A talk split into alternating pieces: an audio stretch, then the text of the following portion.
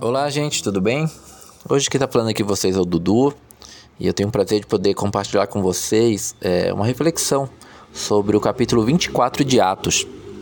Esse capítulo é um recorte muito interessante que consegue nos trazer vários é, indícios do contexto histórico.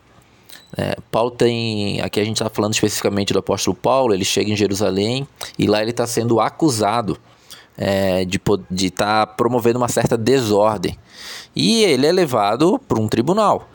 Né, lá no capítulo, no versículo 1, a gente vai ver que né, ele é apresentado ao governador, a, a, e quem está apresentando essa, essas acusações é um cara chamado Tertúlio, né, que é um advogado dos líderes judeus e é levado para esse governador que é Félix na época e fala: olha, ele elogia Félix primeiro, fala que o senhor tem feito um grande governo, tudo mais. Tem uma situação aqui de desordem que é esse tal de Paulo aqui tem promovido.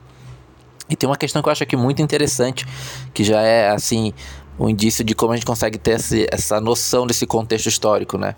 Ele vai se dirigir a Paulo como líder da seita dos nazarenos.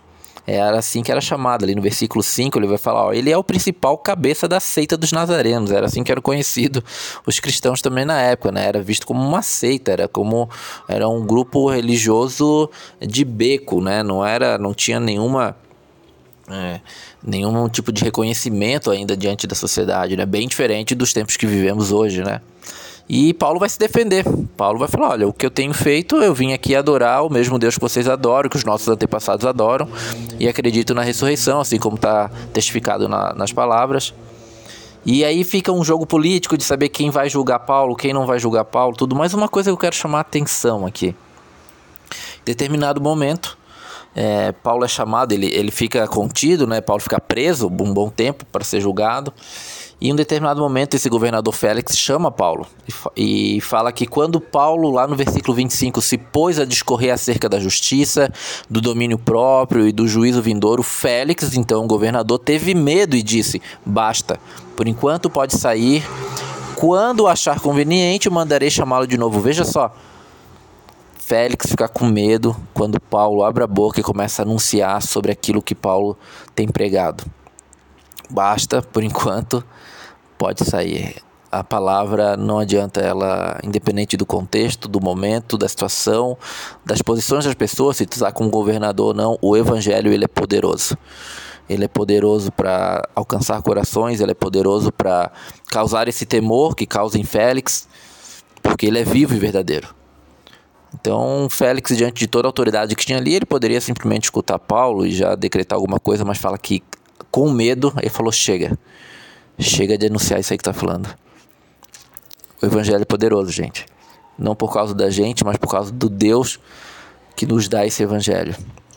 Independente de quem está na nossa frente, somos uma ferramenta, está anunciando esse evangelho e ele é poderoso para poder tocar o coração, para ele poder, de algum modo, é, vou usar uma expressão aqui, bagunçar a vida do outro. De algum modo normal, é, a pessoa não vai seguir a sua vida como ela já seguia antes de escutar o evangelho. Alguma coisa o evangelho vai fazer com ela. Ou vai atrair para Cristo, ou vai fazer com que essa pessoa de algum modo passe a, se, a refletir sobre como está a sua vida, ou vai temer. O governador Félix temeu. Paulo, na verdade, ele sofreu. Né? Paulo fica pelo menos mais dois anos presos por uma jogada política aqui. Félix depois é sucedido por Festo e Festo mantém ele preso para ficar com uma certa moral ainda com os judeus. Paulo pagava o preço de seguir Cristo e anunciar a sua verdade. E essa é a questão que nos encoraja, nos encoraja. Não por nós mesmos, nem pelo próprio Paulo, mas por saber que esse evangelho que Paulo carregava e que nós carregamos, ele é poderoso. Ele é poderoso quando ele é anunciado. Então que a gente possa através desse capítulo nos encorajar a saber que esse é o nosso papel na sociedade, o de anunciar, seja para quem for, o evangelho poderoso, a boa nova da redenção em Jesus Cristo. Que você tenha um bom dia, um, um, uma boa reflexão sobre essa palavra e que esse evangelho seja aquele que esteja na ponta dos teus lábios, da tua língua para anunciar para aquele que cruzar na tua vida hoje. Amém. Até a próxima.